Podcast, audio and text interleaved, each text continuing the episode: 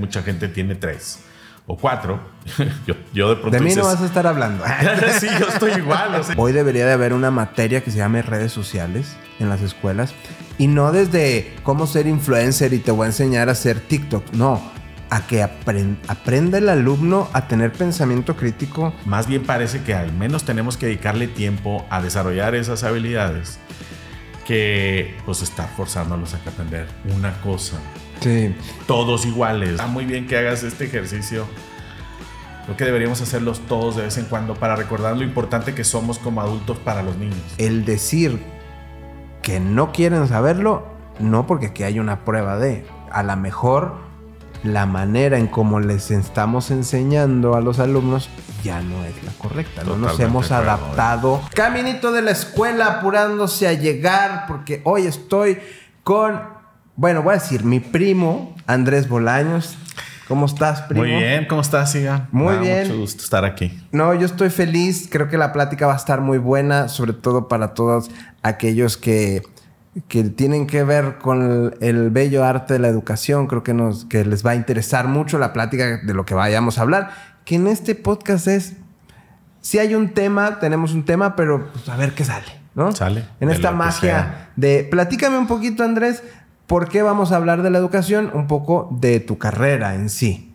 Este, tú estudias educación. Yo estudié educación, ciencias de la educación, este, en la, en la UDEM. Y ahí me quedé, lo, estaba yo de becario y a partir de ese momento ahí me, me quedé dando clases desde entonces hasta hoy en día, así que ya tengo más de 33 años trabajando ahí En la UDEM. en la UDEM. Y hace como unos 20 años está pues, la, la, la- la escuela que fundó mi mamá y, y que pues creció y creció. Entonces en un momento dado ya me, también me pasé para allá en las, en las mañanas, ya estoy. Que es Formus. Este, que bueno, que inicia con un concepto musical. Sí, Pero hoy es una de las mejores escuelas, una de las escuelas eh, que tienen un sistema, para mí, que también estudié pedagogía, este, pues para mí es- es- esta onda de Piaget, esta onda del, de cognoscitivo, que es maravilloso y que hace mejores seres humanos. Cada quien tiene sus, sus opiniones, ¿no? claro. Pero, y se sí, depende un poco de qué quieras este, lograr, pero sí, en ese tiempo, bueno, mi mamá estudió en la normal en Suiza. Y cuando llega a México, pues empieza a dar clases de música en pequeño, la Sí. sala de, de la casa, casa. y aquello fue creciendo. Eh, y luego se convirtió en un preescolar y demás. Y lo que ella hizo básicamente es lo que había aprendido y lo que hacía en Suiza. ¿va? Después nos, nos fuimos enterando y poniéndole nombre a eso, que es un constructivismo y demás, y resultó ser muy innovador en su momento. Yo creo que todavía, todavía lo es. Em, pero pues interesantemente fue, fue así, algo que realmente no, no venía con la intención de ser algo innovador, simplemente era como así son las cosas. Así como yo aprendí. Eh, así como yo aprendí, ¿no? Una educación este, en, en Suiza.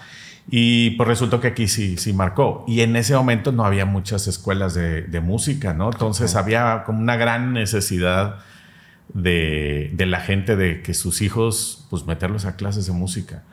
Yo no sé si fue la primera escuela, probablemente había pequeñas este, academias o, o personas que tocaban instrumentos y que daban clases, pero ya como una, Como una escuela en una sí. escuela, creo que con- quizá fue la primera en Sí, con materias así más transversales, ¿no? O sea, porque Sí. había toda una iniciación musical, todo Sí. un- como un tronco común, después elegías un instrumento. Exacto.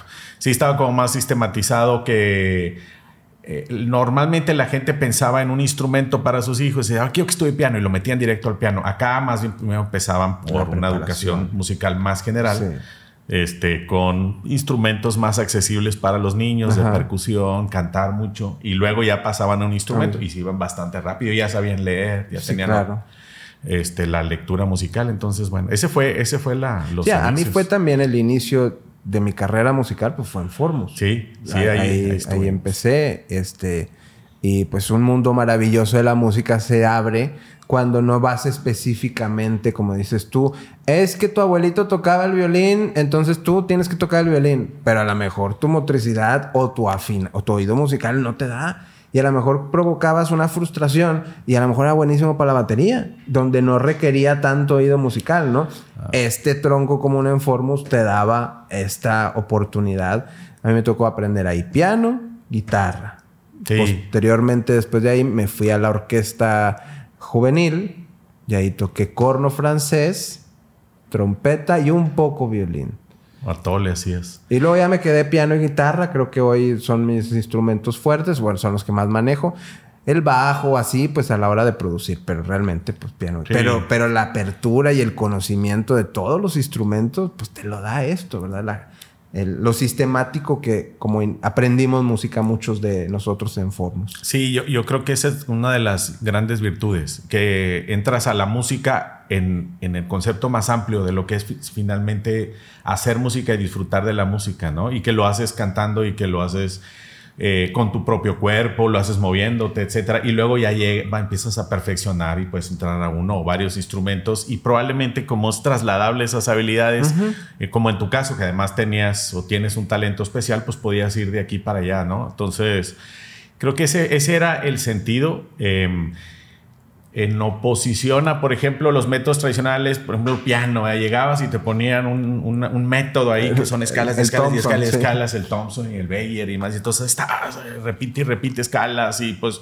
para un niño eso puede resultar, habrá algunos muy, casos muy específicos que le siguen, pero muchos se aburren de estar haciendo eso. ¿ah? Em, no, no quiero decir que la técnica es importante, claro que lo es pero en su momento creo cuando tienes toda esta, primero toda esta experiencia musical, luego ya empiezas a entrar a técnicas, cuestiones técnicas. Entonces, bueno, ese fue, ese fue los inicios. Yo también estuve, creo que yo, entre mi hermano y yo estamos siempre en la discusión de quién tuvo la, el número de matrícula 0001.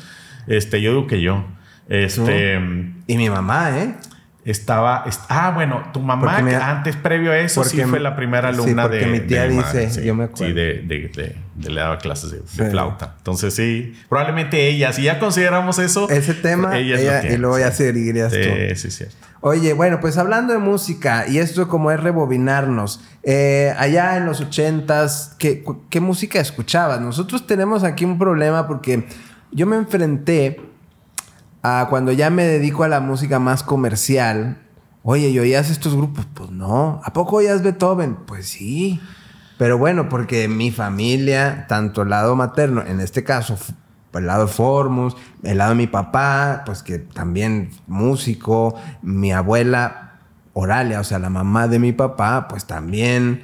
Entonces, pues sí, yo tengo una influencia que sí escuchaba música clásica. No era de como ahora el concepto de, de del tren del mame, o sea, de, ah, de wannabe. Yo escucho, no, realmente sí lo escuchaba y lo ejecutaba y lo tocaba. ¿Tú qué escuchabas? Sí, escuchaba, sí escuchaba algo de música clásica porque tenía acceso a, a, ello a través de mi familia, en particular mi mamá. Pero también tenía esta otra parte. Este, en los ochentas, pues yo estaba en la secundaria y en la preparatoria. Entonces yo recuerdo, empecé también con la guitarra y no sé si te acuerdas que había unos cancioneros.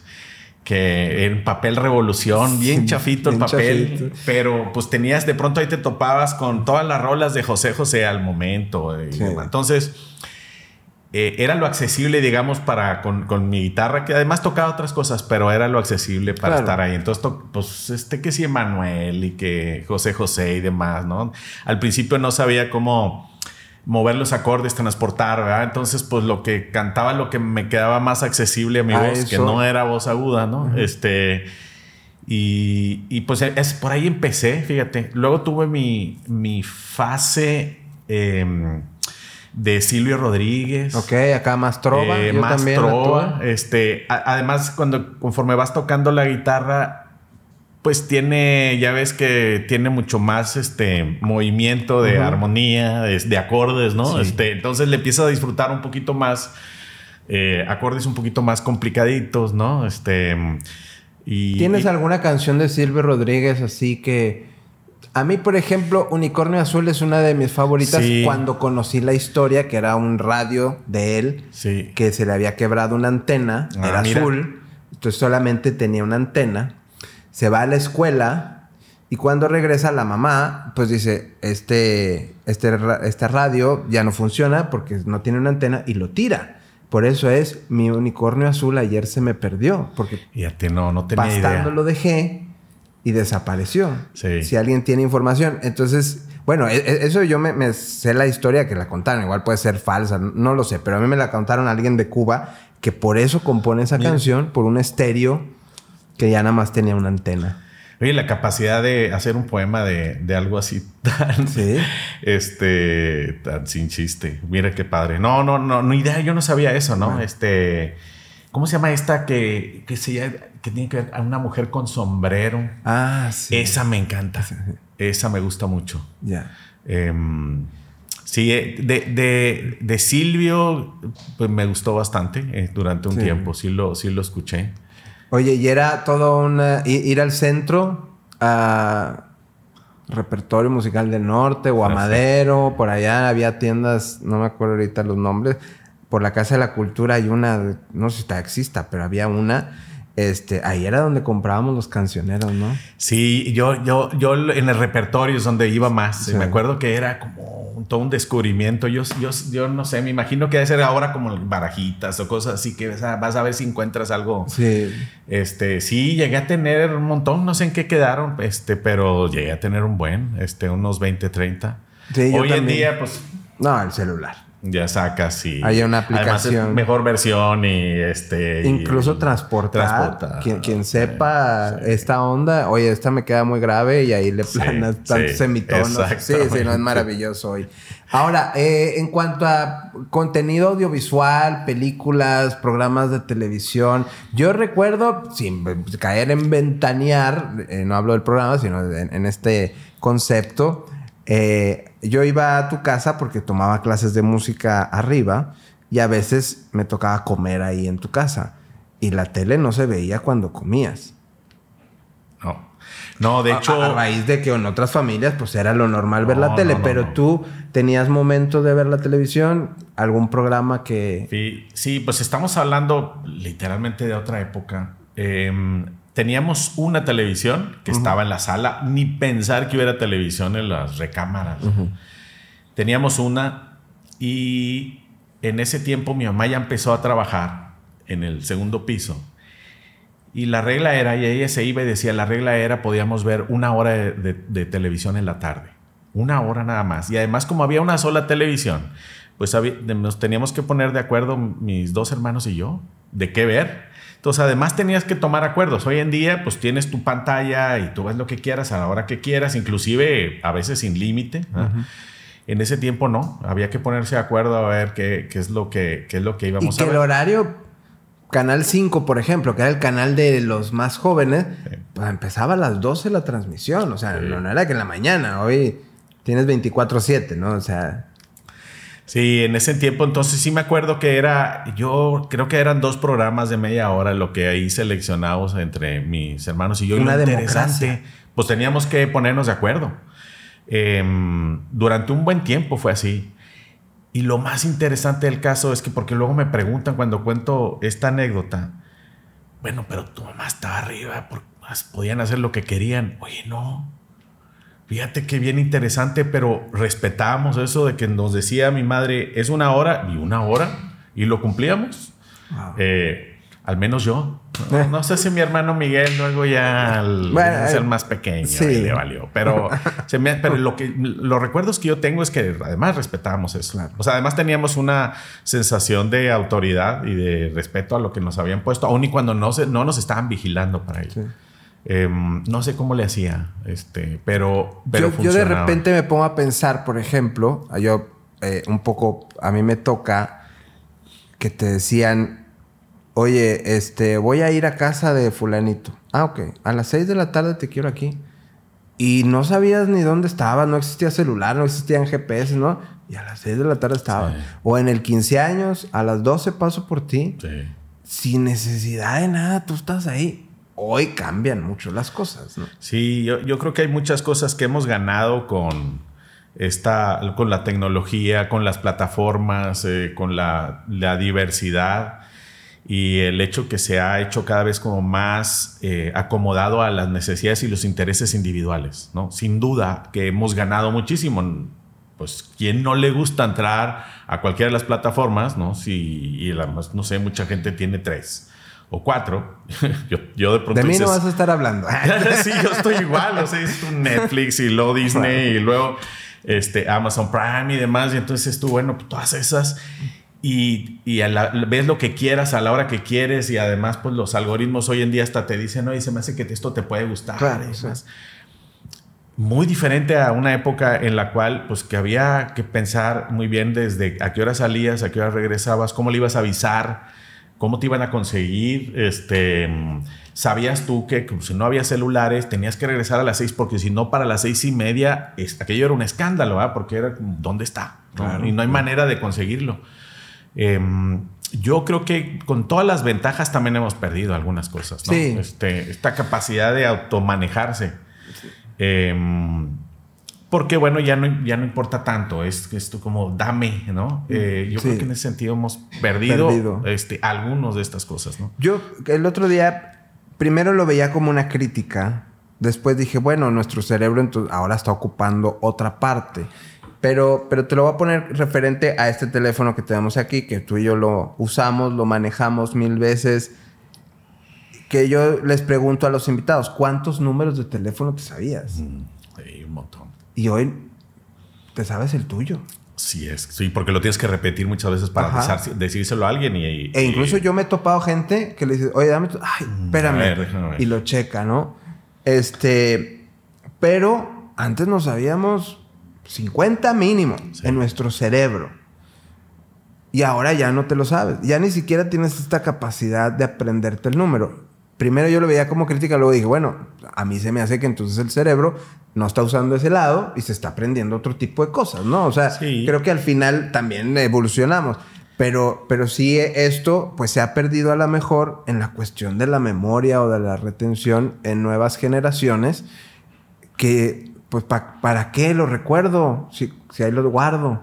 ¿Para qué atesoro la foto en mi memoria? Mejor la hago clic y ahí la busco, ¿no? Sí, yo creo que en ese sentido es interesante que como que lo dices porque creo que el cerebro se ha ido acomodando en eso, ¿no? No sé, en la Edad Media, ¿cuántos libros había? Y estaban en una biblioteca a la cual tenían muy poca gente acceso. acceso no lo podías llevártelo y decir, ah, me lo voy a llevar para acordarme esto, ¿no? Entonces tenías que, realmente tenías que hacer todo un ejercicio de memorización para acordarte lo que habías leído. Exacto. Porque nunca más a lo mejor lo ibas a leer, a menos que fueras, no sé, cierta posición. Ajá. Em, y eso, y lo cambió con la imprenta y entonces pues ahora se volvió muy importante leer, ¿no? Este, leer y escribir. Y, así ha ido cambiando. Teníamos que aprendernos todas estas cosas. Yo creo que hoy en día se sigue haciendo, más que son otros lo que, lo que usamos. Si esto no, no lo vamos a usar, pues ¿para qué te aprendes ocho números? No tiene mucho sentido. Pero a mí me sorprende de mis hijos que se saben una gran cantidad de, información y datos, por ejemplo, de fútbol, este, estadísticas y demás cosas que yo no, no, no tengo esa capacidad de aprender. Entonces, sí la tengo la capacidad, simplemente no la uso. No la usas. Eh, entonces, bueno, sí, sí creo que ha ido cambiando. No, para nada quiero dar esta idea como que ah, antes sabíamos más o éramos más inteligentes. No, para nada. Quizá usábamos más la memoria para ciertas cosas porque era necesario. Hoy en día, pues más bien el tema es cómo buscar este, la información. Sí, y ahora voy, voy a entrar ya a un tema más de como, pues, no debate, porque no vamos a debatir, sino opiniones. Ah, vamos a debatir. Sí, vamos a pelearnos. bueno, dale. ¿Tú qué piensas? El otro día escuchaba, ahorita que tocaste el tema de la imprenta, que a, la gente en aquella época, ya post imprenta, post eh, revolución, si mantenías desinformado al pueblo, lo podías manejar. Entra la radio, se empieza a medio informar la gente, toma auge los periódicos, toma auge la televisión, y aunque bien o mal había ciertas tendencias del mismo gobierno en los contenidos que te daban, la gente se empezó a informar. Leía en un análisis que hoy hablan que también de sobreinformar también controlas a la gente. Es decir, hoy hacen que una red social lleve a un político a ganar la presidencia que ni siquiera era político. Lleva a hacer un movimiento como Black Lives, Matter, que luego te pareciera que te enteras que ni siquiera es desde ese mismo gente que lo impulsa, sino tiene otro fin.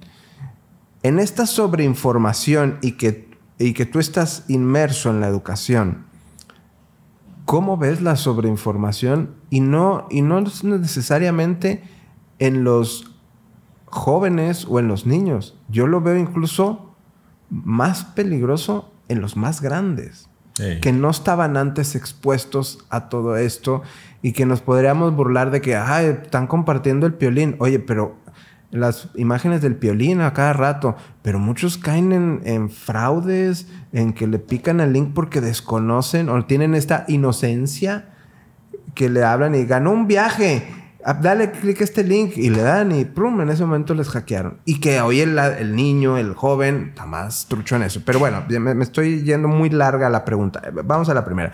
La sobreinformación, ¿cómo la ves? Sí, no, me estaba acordando de algunas escenas de algunos recuerdos de la televisión. De pronto te enterabas que a alguien de, eh, algún actor o alguien de noticieros de pronto lo habían dado de baja porque había dicho algo en contra del presidente o había, se había hecho una, una burla de... Em, o una broma de Benito Juárez. Bomberito Juárez. la famosa esta frase, loco ¿no? Que loco Valdés. O sea, y ahorita dices, ah, cara, qué extraño ahorita lo que, lo que escuchas acerca del presidente, ¿va?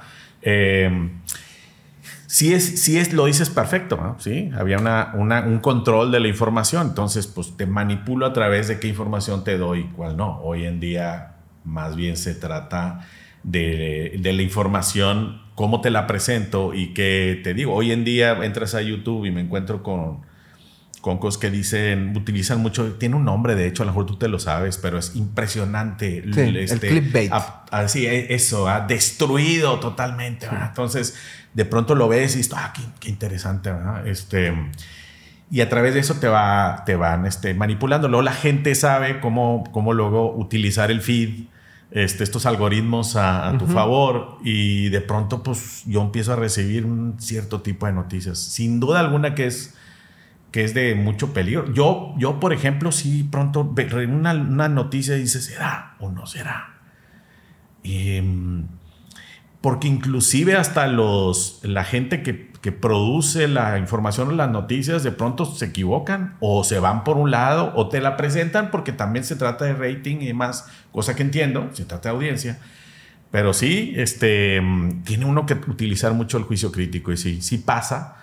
Yo creo que es uno de los de las importantes entrenamientos que puede haber, ¿no? ¿No crees? O sea, sí, o sea para mí el pensamiento crítico es el que más deberíamos desarrollar hoy. Incluso yo creo que las escuelas en este momento, así como a mí me tocó la orientación vocacional, como en la anexa la cartilla moral de Alfonso Reyes, hoy debería de haber una materia que se llame redes sociales en las escuelas. Y no desde cómo ser influencer y te voy a enseñar a hacer TikTok. No, a que aprenda el alumno a tener pensamiento crítico, a crear una contraseña segura, a los riesgos que puedes tener este, con pues, gente pederasta, con, con gente malintencionada que puede llegar a tu vida. O sea, sí creo que así como en su momento en, el tema de orientación vocacional, te vas por el lado de a ver qué, le va a gustar, o no me acuerdo, porque cambian luego de repente las materias, pero en donde te enseñan a cómo llenar un pasaporte, cómo hacer una solicitud de empleo, hay una un grado en el que les enseñas eso. A, bueno, agregar esta materia de redes sociales, porque es increíble. Mira, en el, no sé la gente cuándo vaya a ver esto, porque esta es la magia de, las redes, del internet, que la gente igual nos ve en el 2030, se topa con este video. Y este, y entonces decir cosas temporales habría que entonces dar una connotación más amplia. Pero bueno, en el 2022, en Nuevo León, vivimos un suceso muy trágico de una muchacha desaparecida y que luego que se cayó y luego que siempre no y que y todavía hasta el día de hoy no sabemos qué pasó. ¿Cuánta gente ha ganado dinero a través de esa historia? Por ponerte, inventar cosas, darlas por supuesto. Tú le das clic a sus canales, a sus videos que monetizan Luego me enteré que había grupos delictivos de estos de, internet en donde te ponían de que el último video de esta niña por no sé dónde, que le dieras clic al enlace y, entonces te hackeaban la cuenta. O sea, estaban utilizando eso. Entonces la autoridad salió a decir, hey, o sea, busquen si van a ver cosas en medios oficiales que estén, bla, bla. Estamos hablando de que se están aprovechando de una emoción hablo en el sentido no emoción de que bonito, sino simplemente lo emotivo de la situación, que, que, era una, es una niña o un adolescente que, que es de aquí de nosotros, o sea que al final la siente cercana, y aunque no la sintiera cercana es una tragedia, pues quiere saber. Y la gente está aprovechando eso, lo que se hace el clickbait. A nosotros en las redes sociales nos dan cursos de utiliza estas palabras de cuidado, alerta. Sí. No lo veas. Sí, no lo veas, te invita. Velo hasta el final. sí. No vas a creer lo que pasó. O sea, todas esas son cosas que uno tiene que, pues sí, lo, lo utilizamos para que la gente le dé clic. Yo pienso que sí es necesario que nos eduquemos, como dices tú, en el pensamiento crítico. Creo que ahí está la clave para aprovechar al máximo las bondades de la tecnología, de las redes sociales, pero no que no sean dañinas. Sí, no sé qué, sin duda. no, no, sin duda. Este, eh, vamos a tener que estar. Y yo creo que en todas las épocas se daba eso. Em, pero, pero hoy, pues se multiplica, ¿no? Y si existen cursos de cómo hacerlo, claro que está disponible para todos. Seguramente en YouTube pues le, le, pico a eso y me van a salir un montón de tutoriales de cómo hacerlo y cómo aprovecharlo. Sí se necesita pensamiento crítico y por otro lado, se aparte del pensamiento crítico, también finalmente tienes que tomar decisiones. Eh, porque si no te empiezas a ver, hacer teorías de la conspiración en todos lados y dices tú, entonces ya qué creo, ¿no? Este, entonces, sí, pensamiento crítico no es nada más dudar, dudar todo de inicio, sino también decir, bueno, ¿qué elementos sí tengo para creer algo? Eh, a mí me parece a veces difícil decir, bueno, ¿qué, qué es, ¿qué es lo que creo? Porque hasta fuentes oficiales, dices fuentes oficiales y habrá alguien que dice, no, pero están ocultando la información. Claro. Em, o está apagada. Está apagada o lo que sea. Entonces, eh, sí creo que se necesita ese manejo que es muy complicado. Em, creo que ahora están más los, los, los, los, niños y los jóvenes más conscientes de, de, esta parte, pero por otro lado también necesitas, no puedes estar dudando todo, tienes un cierto nivel de confianza a alguien para poder tener esta información que estoy, bueno, me puedo mover o puedo tomar decisiones al respecto. Entonces, yo llegó un momento en que ya no, ya no voy a poder escuchar más información. Evidentemente yo lo estaba siguiendo como muchísima gente.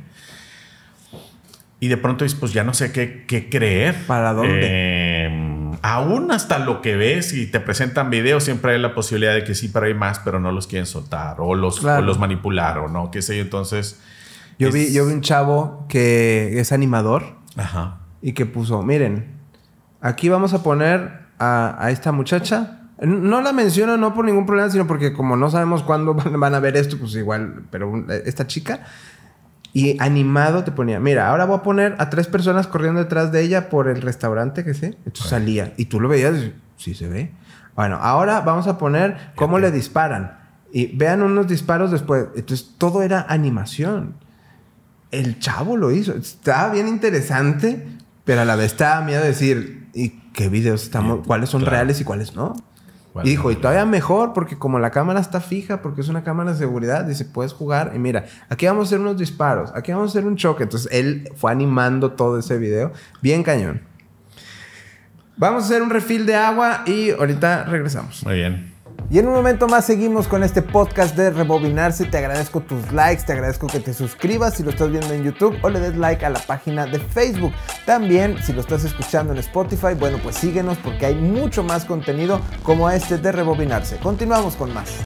Ya regresamos. Este, pues lo que usted esté tomando, nosotros estamos tomando agua. El día de hoy andamos muy sanos con agua. Una agüita, es que es domingo, yo creo. Es domingo. Temprano. Sí, hoy estamos grabando temprano este mm. episodio, entonces ya al rato. Y además perdió Tigres ayer. Digo, no hablamos cosas temporales, pero bueno, quedó eliminado. es como que. Estamos.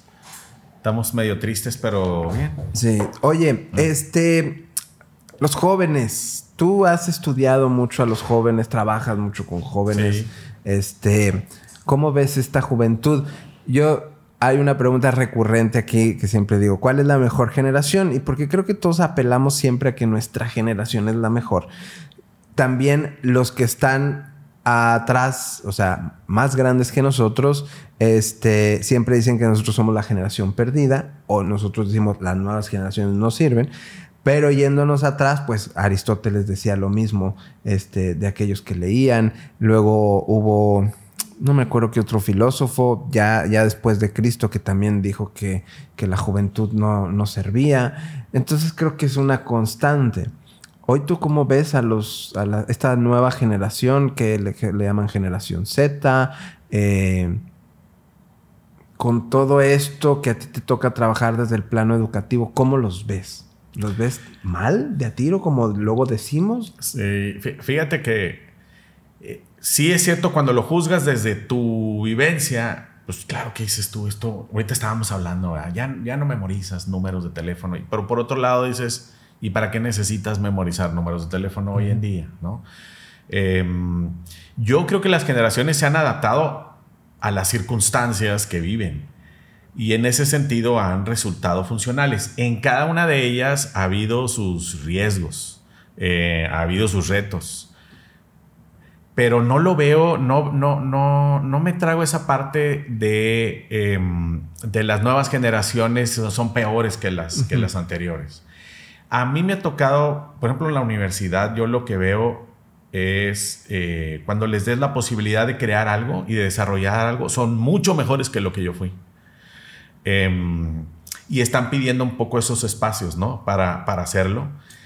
Los, los millennials famosos que ya están teniendo hijos, pues no es cierto que se acabó la sociedad y se nos viene abajo el mundo.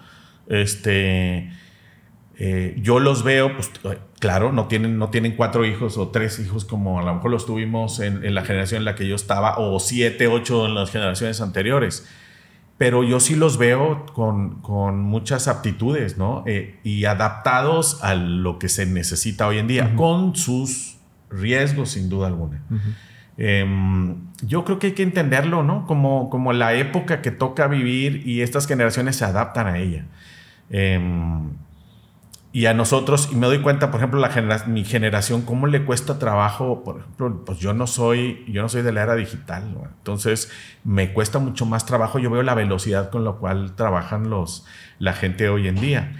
En los niños, la capacidad de aprender, de buscar información, este, acá en la escuela donde hacen proyectos, hacen cosas maravillosas los niños, eh, formulan sus preguntas, van y buscan y luego no se detienen para poder generar soluciones, ¿no? Este, entonces, no, no, no estoy tan seguro. Obviamente hay retos, eso queda claro. el tema, por ejemplo, de salud mental, ese es un tema que ahorita está muy presente. Em, el tema de cómo socializar y cómo tener relaciones este, permanentes, em, significativas. Em, pero, pero creo que hay muchas otras cosas que sí, que sí, se han ganado. Entonces, no, yo no le veo, yo no le veo ahí por ese lado eh, estas ideas que son más como catastrofistas, ¿no? sí, sí, claro. Híjole, sabes que estas nuevas generaciones pues no saben hacer eso. Pues no saben porque no lo necesitan. Porque la capacidad de aprender pues está, está ahí. Entonces no, no lo veo yo así. ¿eh? Sí, yo eh, me ha tocado escuchar, por ejemplo, es que para qué me enseñan la historia de la independencia de México, pues eso ya fue hace mucho, ¿de qué me sirve en la vida, no? Sí, un, tema. Aunque, aunque eso lo decíamos nosotros. Aunque también lo decíamos nosotros. De hecho, ese es el tema de la historia, es ese. O sea, es como, ¿para qué me serviría hoy? Y sin embargo, lo que hacemos mucho de, de, lo que hacemos cuando conversamos es entrar en historia. Tú y yo lo estamos haciendo en este momento. O sea, estamos entrando en historia. Claro, dices tú, ah, la independencia, pues parece ser muy lejano pues a lo mejor es la manera de contarlo que nos podría hacerlo más presente, ¿verdad? Pero la verdad es que nos encanta la historia, nos encantan las historias a los seres humanos. Y hoy por hoy, los grandes ah, creadores de contenido y las grandes marcas te dicen, Hoy ya, ya se acabó esta venta de llévelo hoy, este micrófono muy bonito, no sé qué. hoy cuenta una historia con este micrófono y el micrófono se va a vender. Entonces la historia tiene una gran importancia. Hoy por hoy es contar historias, es lo que queremos. Hoy consumimos podcast, hoy consumimos documentales. Estábamos viendo eh, hace ratito la tendencia esta de todas estas nuevas series que son historias de gente real. Estaba la historia del Cholo Simeone en, Amazon, buenísima. Este, en pandemia que salió la de The Last Dance de Michael Jordan. No sé si la viste. Te, la, recomiendo. maravillosa. Como, la historia de cómo llegó y cómo logra ganar todos estos este, títulos. La historia de, de WeWork, que está de moda, e, estos lugares de empresas, como un chavo de la nada, soñador, y, crea un proyecto y luego lo sacan porque es demasiado disruptivo al final de cuenta social. Nos queremos la historia, ¿no? Entonces, sí, nos encantan las historias. Y yo creo que lo, lo mejor, y me parece fascinante lo que pasa hoy en día, es que aquellas historias que teníamos nosotros, em, de las estatuas de bronce famosas, ¿no? Ya no son. Eh, la verdad es que los personajes históricos, por ejemplo, de, la historia eh, mexicana, pues eran muy planos, o eran heroicos o eran villanos. y, hoy en día puedes ver este, personajes mucho más profundos y te cuestionas y ves pues todos los virtudes y los defectos que podía tener, no sé, un Miguel Hidalgo o un Benito Juárez. Este, a mí me parece fascinante eso, inclusive figuras religiosas y demás, o sea, tienes un, mayor eh, fondo de las historias y a, mí me parece que sí estamos, nos, gusta y eso es parte del presente. Claro. por eso digo, cuando las generaciones de antes fueron a lo mejor un poco más sencillo pensar en que Miguel Hidalgo fue el héroe de la independencia. Pero nunca te contaron que emborrachó al alcalde, porque que, lo hizo adrede, que fue y y liberó a unos presos. o sea, ponlo ahorita eso en un contexto de que, oye, alguien fue a la cárcel. y el Viva México, eso, pues no, no es cierto. este, y el asunto era de, del rey de España. Más, este, O sea, la verdad es que creo yo hoy, me, esta gran cantidad de información que tenemos, creo que te permite ser más crítico y ver eh, todas estas historias. Entonces, nuevamente volviendo a la pregunta, a mí me parece que las generaciones actuales sí están adaptándose a las circunstancias actuales. ¿Que eso lleva riesgos? Pues ya lo dijimos. Si es muy crítico, de pronto ya empiezas a pensar que ya no sabes cuál es la realidad. Pues sí, ese es el riesgo. Pero por otro lado, a mí me gusta ver que existen todas estas historias mucho más. Fíjate que yo les decía, eh, hay algún momento en el que yo he viajado a algunos países de, Latinoamérica a dar un curso que se llama Del Aula YouTube. Este curso es con Google Education y, pues les digo cómo utilizar YouTube como una herramienta pedagógica a maestros. Ese es mi, mi curso. Y hay un momento en el que yo les digo, a ver, es que no me vas a decir que al niño no le gustan las matemáticas, porque mira, este canal tiene 5 millones de suscriptores y enseña matemáticas. Este canal de Cuéntame una historia tiene 8 millones de suscriptores. Sus videos rondan como mínimo en promedio entre medio millón y un millón de reproducciones.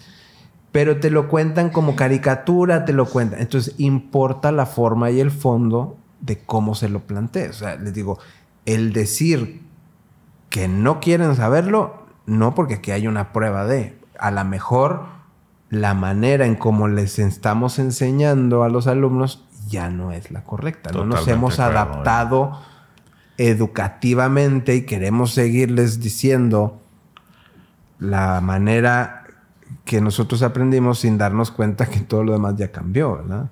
No, yo, creo que está en nuestra en nuestro ser, el ser humano, el aprender. Y es, es, una necesidad. Eh, y a los niños, a las niñas les encanta aprender. Están muy interesados en aprender. el, tema es cómo. ¿no?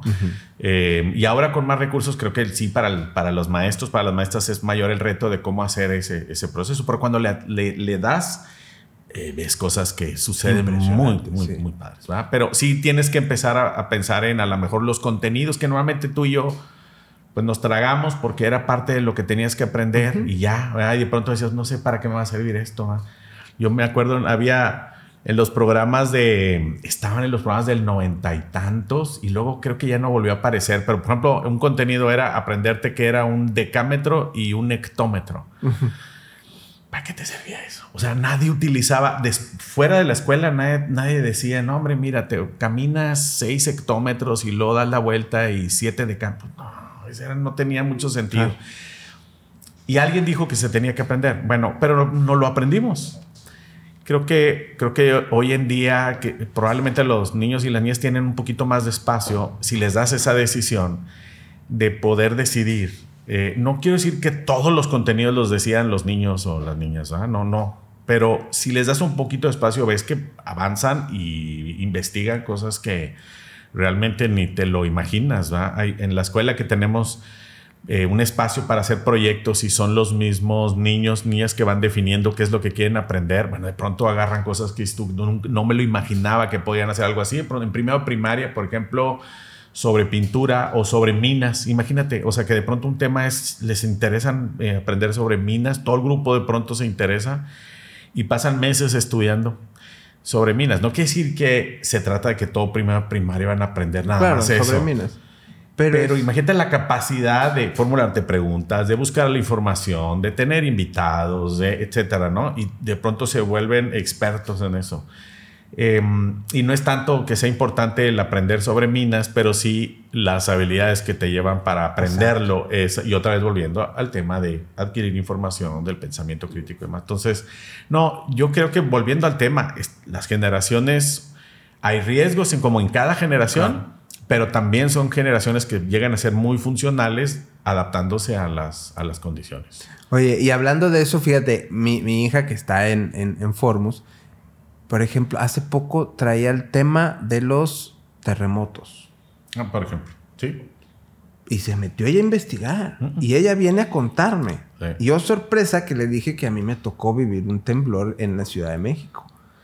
Oye, fue una plática y haciéndome ella preguntas y qué pasó y, cómo. Y, lo, y sabías que esto tiene seis años. A mí me llegó más o menos por esa fecha el temblor, porque fue el temblor del 86. Este, 86, ¿sí, verdad? Sí. 85, 85. Este, que en la primaria nos pidieron llevar víveres, pero no teníamos ni idea de qué era, ¿no? Y acá ahora me contó historia y que había temblores en la época no sé cuándo, porque se metió a YouTube para investigar. Esas maravillas no las teníamos, porque nosotros, si acaso, si bien te iba, había, este, ¿cómo se llamaban? Ya ni siquiera me acuerdo los enciclopedias en tu casa, si bien te iba. Y si no, pues tenías que agarrar el Ruta 1, irte al aula magna o a la librería de ahí del, centro a buscar. Sí, sí, pues hoy en día es, es un objeto como extraño ya encontrar enciclopedias. Las encuentras en las en los estudios en las salas. los que vendían la enciclopedia? Es, eh, buena, pregunta. En tu próximo programa tráete a alguien que vendía enciclopedias, porque yo me acuerdo en, en, mi casa, mis papás sí tenían como mucho aprecio por los libros. Entonces yo me acuerdo que llegaban a la casa tocando y decían, venimos a traerle esta nueva enciclopedia, Salvat, no sé qué, o el, el tesoro de la juventud. Todos estaban ahí. Este, Sí, hoy en día, pues no, no, pues claro que lo buscas, es, este, ya, no, ya no existen. Eh, es, algo del recuerdo, a propósito de los ochentas. Eh, Cañón. Sí, ya, ya, ya, ya cambió esto y ahora ves nuevamente la capacidad de estas nuevas generaciones pues, buscar información. Entonces, lo que luego, para quienes nos toca estar en educación, lo que eso significa. Em, porque si, ya sabes dónde están, que tienen la capacidad, que pueden buscar la información, que pueden, entonces más bien parece que al menos tenemos que dedicarle tiempo a desarrollar esas habilidades que pues estar forzándolos a que aprender una cosa. Sí. Todos iguales. Como la división, ¿no? A mí me tocó aprenderme la división con la cajita del lado derecho y creo que ahora la enseñan con la cajita del lado izquierdo y antes era no sé qué. Y yo alguna vez decía con los maestros estos que les doy el curso, le digo, ¿y saben qué? O sea, a ustedes les dijeron, enséñenles, eh, eh, en esta temporada se enseña la división con el denominador este, adentro de la cajita.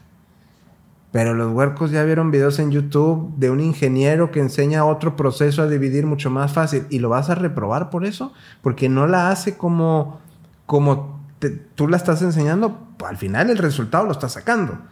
Digo, creo que ahí como maestros es, te voy a enseñar a cómo administrar toda esta información que hoy tienes acceso y a guiarte. Tú lo aprendías de memoria, ahí te va esta. Una suma 17 más 5, ¿qué hacíamos? Te decían, lo ponías ahí en las unidades y decenas y decías 7 más 5 son 12, le pones un 2 y subes el 1. No es cierto. No es cierto. No es un 1, son 10 lo que estás haciendo. Entonces, pero no tenías ni idea. La verdad es que hasta, hasta ya de adultos, ¿no? Te das cuenta de decir, en realidad lo que estabas haciendo era separar el número y entonces subías, o sea, sumabas el 10, eh, pero eso no lo aprendías en su momento. Y nomás lo memorizabas. Claro, si cometías errores ni te das cuenta porque realmente no tenía lógica. Em, sí, yo, ah, no sé si te tocó, pero en, en uno de los cursos que doy con los, los papás y las mamás ahí en la escuela les digo que es pi, ¿no? Y entonces, pues todo el mundo te dice 3.1416. No, no, eso no es pi, eso es manto, el valor de pi, pero ¿qué es pi? mucha gente todavía al día, de, al día de hoy, pues aprendió, nos lo aprendimos, y decimos, es más, a la mejor sabemos que no es ni siquiera 3.1416, que es 15, 9 y un número que no se ha llegado a encontrar el fin, pero, pero poca gente ha encontrado la lógica de eso, ¿ah? es que es pi, ¿no? Entonces, em, ese es un ejemplo de la diferencia en una educación que nada más memoriza sin sentido, ¿no? Y cuando el niño se interesa y busca encontrarle un significado, un sentido, entonces el niño se, se, interesa y la interés genera más aprendizaje. Mm, Ese es un parte de los retos. Y me queda claro que no podemos tampoco hacer, como no en la vida, lo que quiera hacer el niño, lo que quiera hacer la niña, tampoco es lo que quiera aprender el niño en cualquier momento. hay, hay contenidos que se necesitan aprender. Pero el punto es cómo se los planteamos para que los niños lo busquen desde su interés, ¿no? Entonces, sí, sí, es un, es un reto, pero también la verdad es que es fascinante ver hoy en día la capacidad que tienen para construir, para agarrar conocimiento eh, buscar la información y luego vienen y te la cuentan, además, ¿no? Este, y, se vuelven tus maestros, ¿verdad? Este, exacto. Como tu hija. Sí. Este, que en este caso se vuelve ajá, sí. ella como la maestra. Y que creo que ahí también el reto o la la actividad del papá, de la mamá o de la persona a la que se la cuenta, pues es mostrar esta capacidad de asombro, eh. tengas el conocimiento ya o no, y, incluso la apertura a decir, ah, chis, eso yo no lo sabía, ¿no? Sí. Y, no quitarles eso de, ay, me, sí, ya, ya, sé, ¿no? ¿no? O sea, pues, a ver, cuéntame. Sí, las maestras que están, hacen este, este ejercicio de actuación, ¿no? Porque a lo mejor llega el niño la niña que con un hallazgo, un descubrimiento que ha sido el, el, que se han encontrado otros niños 200 veces. Y sin embargo ella lo escucha como, si fuera la primera vez. wow, mira qué encontraste, ¿no? Porque, para, porque de hecho sí es la primera vez que eso se descubre para ese niño. Claro. Para ese niño. Fíjate que a mí me tocó, este, en un viaje que hice a México, a Ciudad de México, le compré una de estas muñecas que todo el mundo les llamamos Marías. Que, pues es como la representación de, la mujer indígena mexicana, con sus trenzas, su... Y se la compré a mi hija y le dije, bueno, pues ella está muy, por decir así, americanizada con todos los productos que, tiene, juguetes, ¿verdad? Que si el Pau Patrol, que si la, la, la pero quiero que tenga algo de México. Sí. que seguramente no la va a pelar, pero pues yo quiero. Y, hay un momento en el que llevan en el jardín, eh, en preescolar, llevan cada quien como que sus juguetes y los platican sobre ellos. Y un día ella sola quiso llevarse su, su María. Este, además tenía esta onda de que se llama igual que ella. Y está, iba muy emocionada y yo me sentí muy contento, a, a lo mejor un poco como en el valor de mexicano, de, ay, está llevando algo de... Pero le encantó y, y la sigue teniendo ahí y es parte de, de- de su galería de, de juguetes. Pero no solo eso, si hablo que fue a mostrarlo y a platicar de cómo llegó a su vida esa, Sí. esa muñeca, ¿no? Sí, y, y no sabes en dónde va a terminar eso. O sea, a lo mejor queda ahí, como dices tú, es, es, es un, es una muñeca, un juguete, que, que a lo mejor no tiene el mismo sentido para ella que para ti, ¿no? Esta parte de un poco de la identidad, de, de ser mexicano, pero poco a poco lo va a ir haciendo, o al menos lo valora, y nunca sabes si llega un niño, ha pasado muchas veces que llega un niño o niña con algo y de ahí se lanza y empiezan a, no sé, a ver un proyecto sobre juguetes o juguetes de diferentes países, ¿no? Este, entonces, bueno, sí, hay, hay un, un gran potencial y en, nuestra, en nuestras generaciones. Em, no, yo quizá porque soy educador, pero yo lo veo con mucha eh, optimismo. Optimismo está Eh, en- sí, sí, sin duda no lo veo con esta, este lado catastrófico, Catastrófico. en donde piensas, híjole, mira la juventud hoy en día. Pues sí tiene sus riesgos como en su momento. como los tuvimos los nosotros, nosotros. y como en la época de nuestros papás, en la onda de Elvis Presley, de los Beatles, de los hippies, del, de las sustancias que se manejaban en aquella época, Sí, este, sí. tuvieron el mismo riesgo. La conciencia ecológica, ese es un tema, un tema que hoy en día está mucho más presente que en su momento. En su Sí. momento tú te acordarás que uno fumaba en donde sea. este, Oye, a mí el avión, eso es algo que me... Fíjate, a, a ver qué piensas de ello. En mi época, fumar en secundaria era... Wow, o sea, te hacía rebelde, importante, te daba, generaba respeto. Y tal vez por esta publicidad que se manejaba del vaquero, caballo, fuerte, viril, todo. Hoy tú escuchas a las generaciones y te dicen, el que fuma es un idiota. Sí, esa es una. Y eso es algo que a mí me encontrado gustó. donde- Ah, Están por otro lado ahora. Exacto, pero- o sea, a lo mejor son los tatuajes, a lo mejor son los piercings, a lo mejor, o a lo mejor hay, hay la exposición a otras cosas que resultan más peligrosas.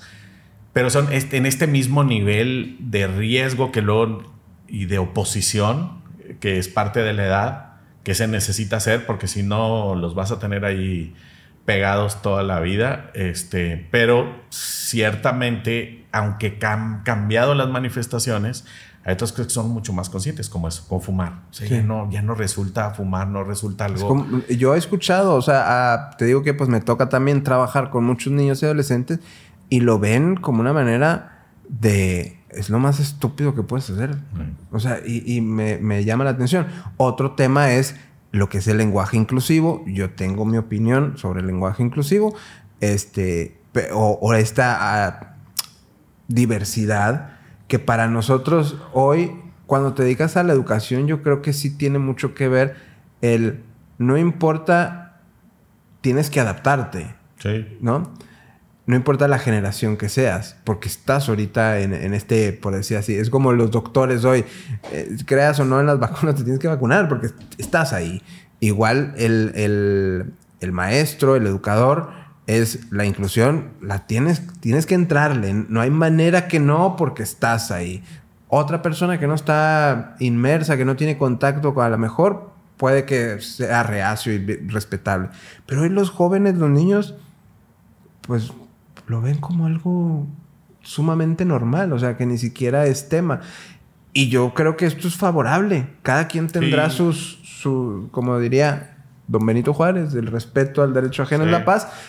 Y lo entiendes, ¿no? Sí, es, yo creo que los... bueno, probablemente en educación haya desde algunos sectores o ámbitos más tradicionales que les cuesta más trabajo, otros probablemente están mucho más eh, avanzados en ese sentido, pero sí yo creo que es como más natural ver esta diversidad. Eh, ahí en la escuela yo creo que son como unas cuatro familias homoparentales y los niños pueden estar en el salón de clases, este, hablan de la familia y pues el niño que tiene dos mamás, pues cuenta que tiene dos mamás. ¿no? Eh, y creo que en ese sentido creo que ha sido mucho más, hoy en día, claro que la, la inclusión se vive mucho más naturalmente. ¿verdad? Claro. Yo a mis hijos les decía, oye, ¿qué opinan de esto? Y decía, como, se- hasta la cara de extrañeza, como decir, pues es lo que es. Sí. Eh, en su momento. Un día platiqué en la yo- Secundaria, en la secundaria, el insulto que te podían hacer tenía que ver con. Con eso. Fueras eso. ¿ah? Entonces era un insulto. Y para las personas que eran gay, qué difícil hacer ese proceso de aceptación y de decirle a alguien y con quién iban para decirle. Este, hoy en día me parece, otra vez, una de las ventajas de estas, de estas nuevas generaciones, esta aceptación de la diversidad, ¿no? Fíjate que eh, platiqué con una persona que, que obviamente pertenece a la comunidad LGBTQQR. Es que no, bueno, eh, la comunidad LGBT. Pero no solo pertenece, o sea, es vocal y es este, activista. Y en un diálogo le decía, bueno, le digo, pero ¿por qué esta necesidad a veces de a, a fuerza decirte que eres? Pues eres ser humano y ya. ¿Para qué las etiquetas? Y él me respondió esto y se me hizo interesante. Me dice, dice, así como en los 40, 50, 60, la gente de color era necesario luchar para que hoy medio lo vea normal. Dice, hoy nosotros tenemos que hacer todo esto para que en unos 10, 15 años pues lo vean normal. Sí. Dice, pero hoy sí es necesario que alcemos la voz y digamos, soy esto, Sí. para que se vaya acostumbrado. Y yo dije, wow. O sea, me pareció lógico su, o sea, me interesante su postura. Y dije, pues tienes razón. O sea, Sí, y en ese proceso a, a ciertas personas, a ciertas generaciones, a lo mejor nos cuesta un poco más de trabajo el proceso de adaptación porque no lo viviste así. ¿va?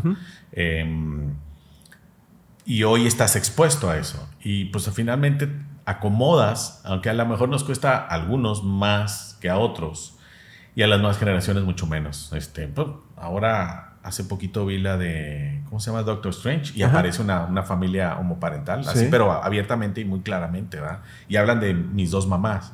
Entonces, me parece que ya, ya estamos ahí. en Em, ese punto. y ev- evidentemente eso nos lleva a, nos abre a nuevas cosas. Este, pero está bien, es parte de lo que tenemos que ir resolviendo. Claro. No siempre tenemos la solución, pero pues, es- tenemos la capacidad de irlos, irlos resolviendo. ¿no? Maravilloso. Eh, Andrés, vamos al reto rebobinado, pero antes un refil más y ya vamos a acabar. Muy bien. Luego me dices qué es eso el reto. Bueno, vamos a decir qué es El eso. reto. Si tú quieres estudiar canto, danza y actuación, Befis Academy es tu mejor opción para niños, para adolescentes, para jóvenes, para adultos. Tenemos clases de canto, danza, actuación y conducción. Búscanos como Befis Academy o Befis Escuela en las redes sociales. Pide informes y separa tu lugar y aquí vamos a desarrollar al máximo tu talento artístico. Andrés, vamos a entrar al reto rebobinado. Ándale. es Este no es una.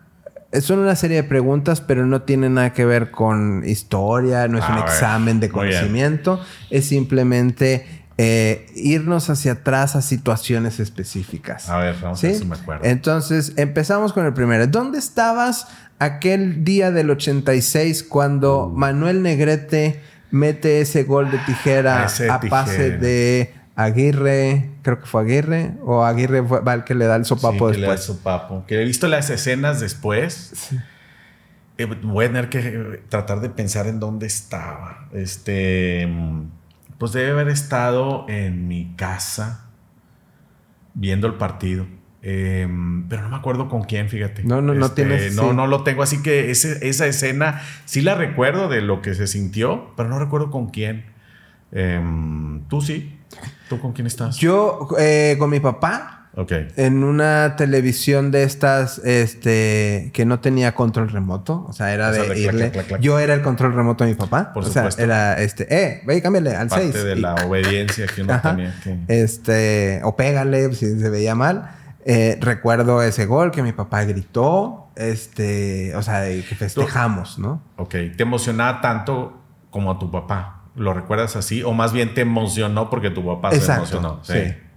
Hoy por Eh. hoy, incluso yo le informo cómo va. A mi papá ya no le gusta ver tanto el fútbol, se estresa, me dice. Me estreso mucho, me, me tenso mucho con los Tigres.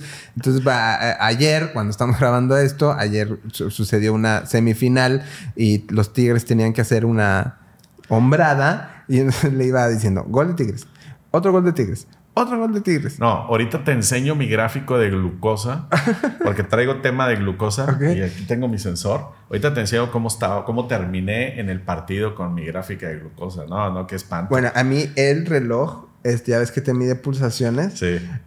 Llegó un momento que me dijo, hey, se está alterando, ¿está todo bien? O sea, me dijo, ah, pues, respira. yo, no, Te sale el nos falta respira. un pinche gol. Sí. No, sí, no, no, no, se al- alteró la glucosa. Yo antes no, no me creía esa frasecita de se le subió, es que se le subió el azu- se le, se con un susto se le subió el azúcar. Que sí, ¿cómo? No, no, no, no, no. Sí. Ayer lo viví. Wow. Se fue, pero. Y luego ya empezó a bajar, pero qué cosa tan tremenda. Sí. Bueno, pues sí, sí. mi papá es de esos que me dice, tú ahí No, veme ya no, ya no estoy para esas Ajá. emociones. Entonces yo ahí eh, la hago de reportero deportivo, ahí le voy informando y ya le tenía puse... que, tenía, pues, tenía 19 años. Tú estás chavillo. Sí, sí, claro. Yo tenía ocho años, Eh, estás chavillo. ocho o nueve años.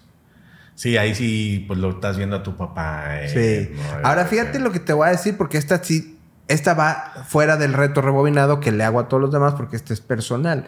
Pero tú recuerdas que fuiste al último partido de Tomás Boy al estadio universitario. No, no recuerdo eso. pues sí, fíjate. porque fui, fui contigo. Vinim- fuimos juntos. Juntos Fíjate que con tu tú tienes mucho mejor memoria que yo. No sé qué se deba.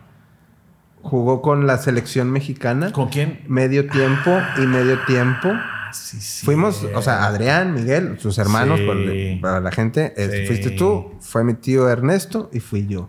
Sí, cierto. Tienes toda la razón. Ya lo estoy recordando. Qué buena memoria tienes. Eh, y, y hasta te puedo decir que estábamos del lado así, o sea, no en curva, no es lo que nos llaman, ¿qué? Herradura, o no, no, sino estábamos así en las laterales. Fíjate. ¿Cómo, cómo el, el- el- el- pues el fútbol o un deporte o lo que hagas junto con tus papás o, o tu mamá creo que puede tener un efecto tan importante y está muy bien que hagas este ejercicio. Creo que deberíamos hacerlos todos de vez en cuando para recordar lo importante que somos como adultos para los niños Claro. y lo que se te queda. Sí. ¿no? O sea, yo me acuerdo que a los partidos de los Tigres iba con una tía, tía Silvia, y me acuerdo mucho de eso, lo tengo Fíjate. muy buenos recuerdos. Algunas cosas que hacía con mi, con, con mi papá que tenía que ver con jugar fútbol. Este, no, no sé si vaya a ver esto, pero era malísimo para jugar él. Pero no importaba porque Claro. estabas con tu papá o nos llevaba a jugar boliche. Sí. Y lo mismo, o sea, era como esta, esta- esto de estar Este con momento, tu papá, sí. el momento no importa realmente tanto qué hacías. Juegos de mesa también jugábamos mucho como familia y también los recuerdo. Este, mm, con mi mamá era más bien la música, Sí. este, pero sí está muy padre el ejercicio porque creo que nos recuerda luego a los Te vas, eh, es que creo que luego los momentos específicos nos traen otros sabores, momentos Ajá, sí. de, de ese tema, ¿no? Sí, fíjate. Este, y, y siguiendo en el 86, A ver. este, Hijo. ¿alguna pensamiento, opinión sobre aquel personaje icónico, la Chiquitibum?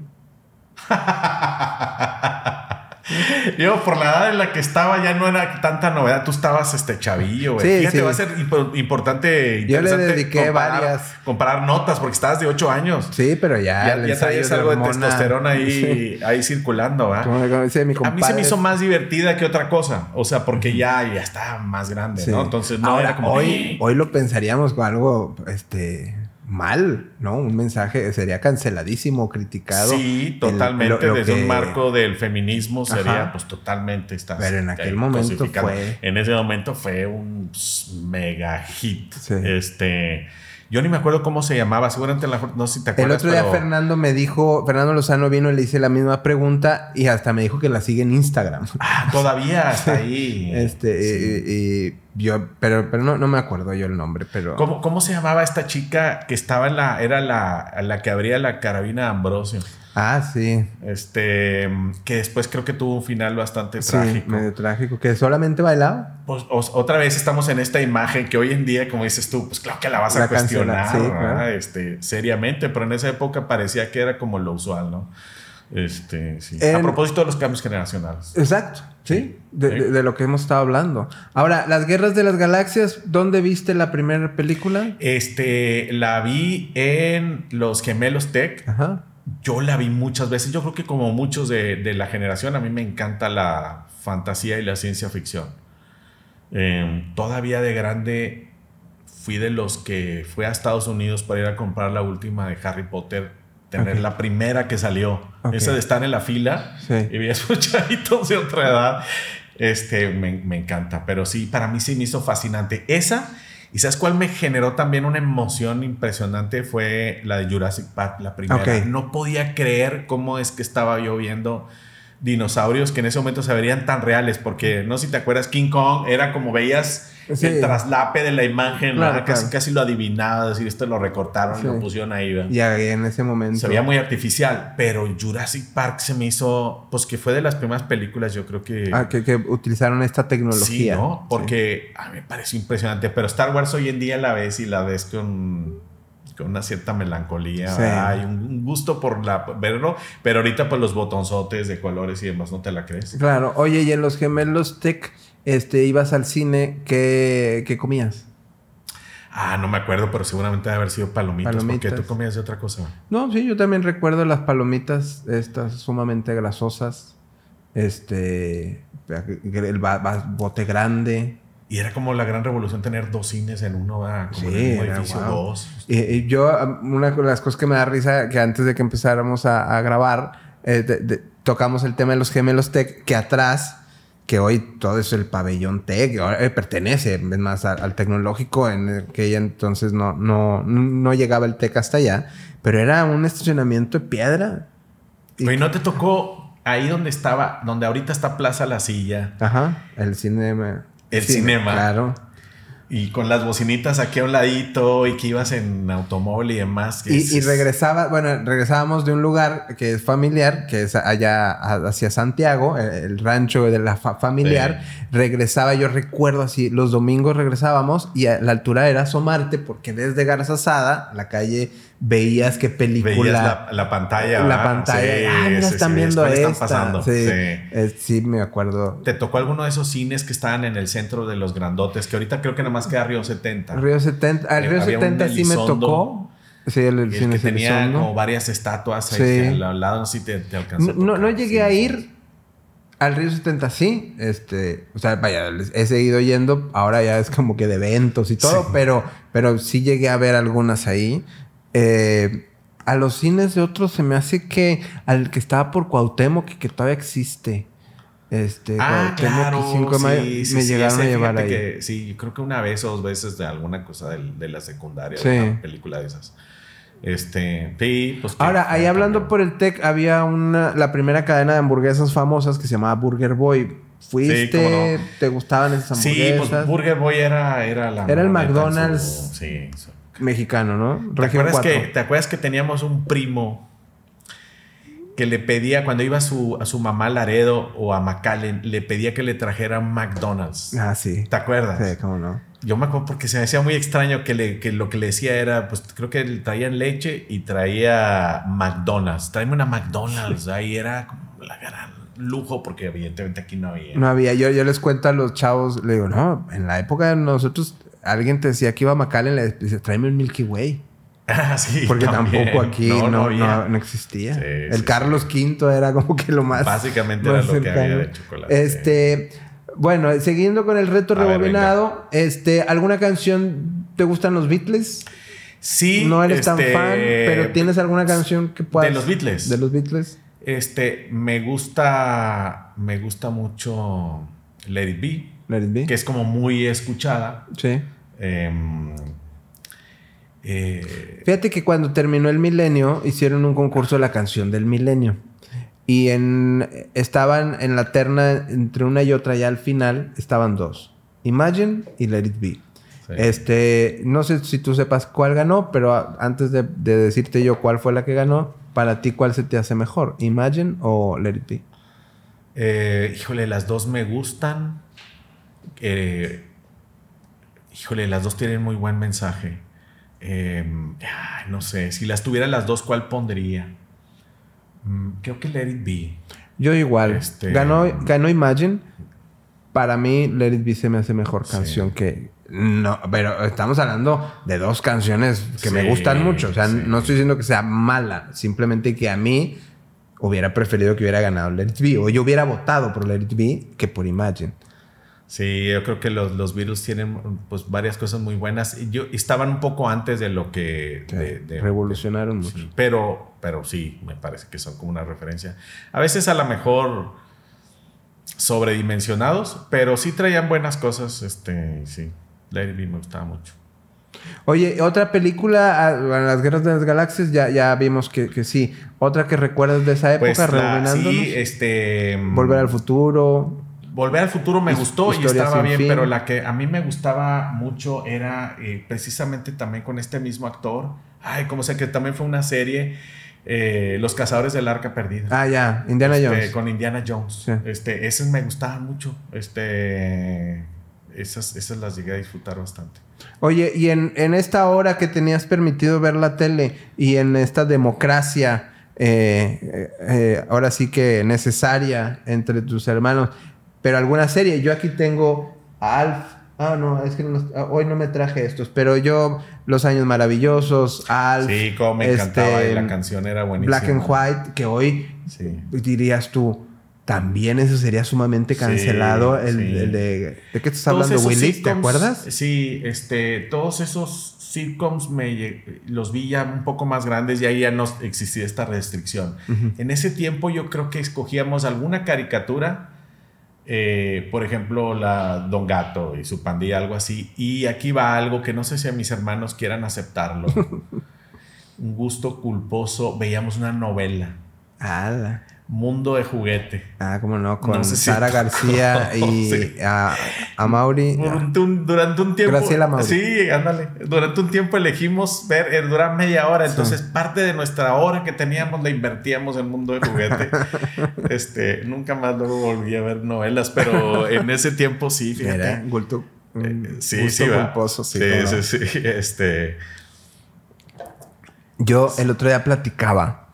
Y fíjate, porque ahorita que estamos rebobinándonos, hubo un clásico Tigres Rayados que antes, en nuestra época, pues era nuestra final, nuestro campeonato, nuestro todo el clásico. ¿Quién ganara el clásico? Era.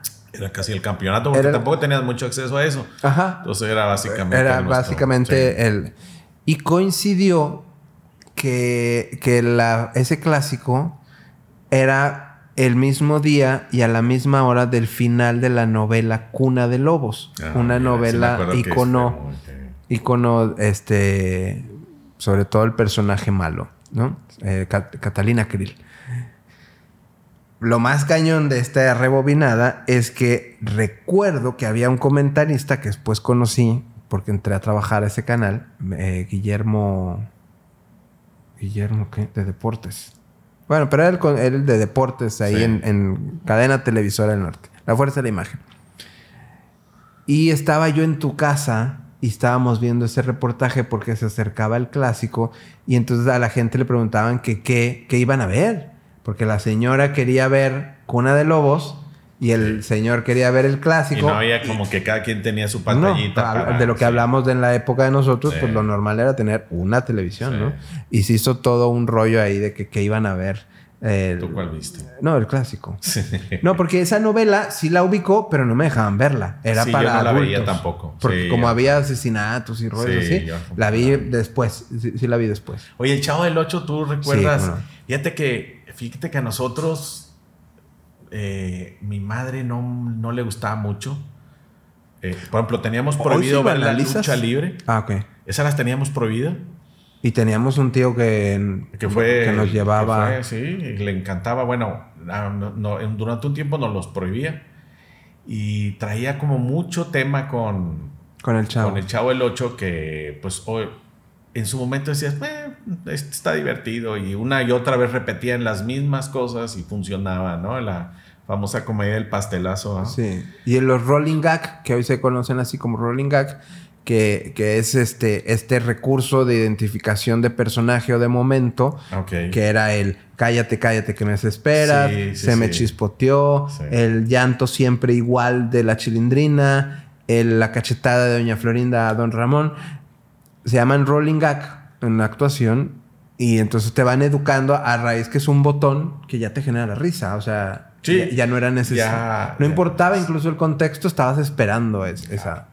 Sí, usó muy bien, usó muy bien esos recursos. De pronto que me ha tocado ir a, a, a Sudamérica, ves el impacto que tuvo allá, ¿verdad? Y luego les dices con Bolaños, ah, Bolaños, ah, Ah, sí. Roberto Gómez Bolaños, que es tuyo. No, no, nada, pero este... Pero te, luego Hubiera- te dicen... Hubiera estado "Ay, bien para unas ah". regalías o algo, Sí, pero no. hubiera- no, Sí, a mí no. también me tocó en, en, en- déjame te digo dónde, en Bolivia. Me presentaron, digo Iván Azael Martínez Bolaños, dije que trabajé en Televisa. Pero porque- claro que dijiste, este sobrino. hubo gente que se acercó a mí preguntándome, le dije, no, solamente el apellido no es uno. Le hubieras, le hubieras contado alguna historia. ¿a quién se enteraba? Sí. Es mi tío. Sí, como no, este, sí, le hubiera, Sí, pues, sí, sí. Es más, yo creé primero el personaje, el Kiko. Sí. me lo.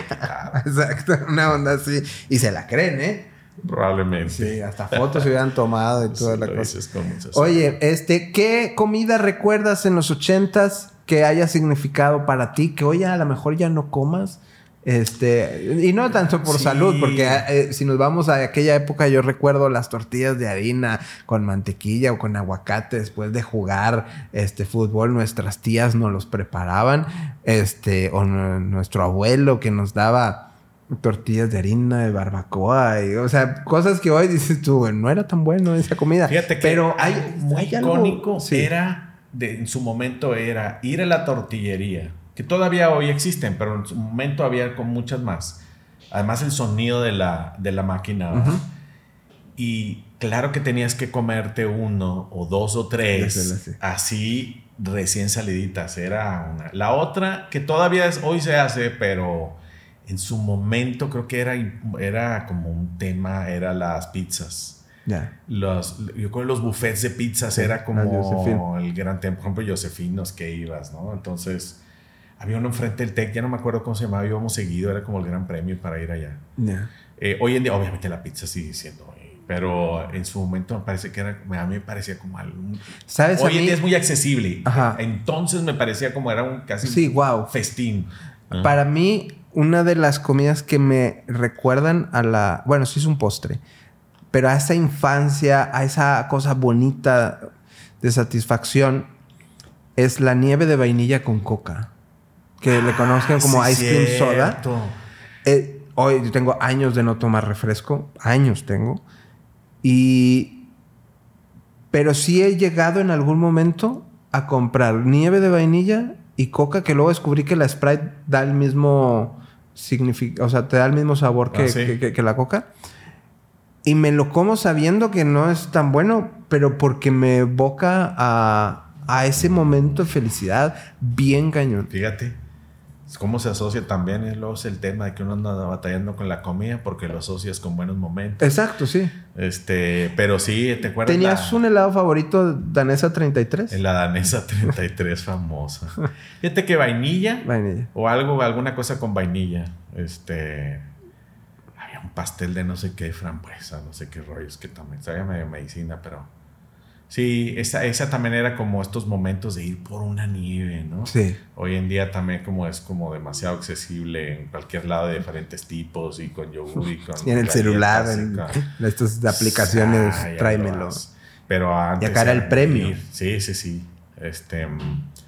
Sí, fíjate que está, está padre lo que es esto, esto de recordar porque te das cuenta que no estabas consciente de las limitaciones. Hoy en día las ves, pero pues antes no, no, pues era lo que había.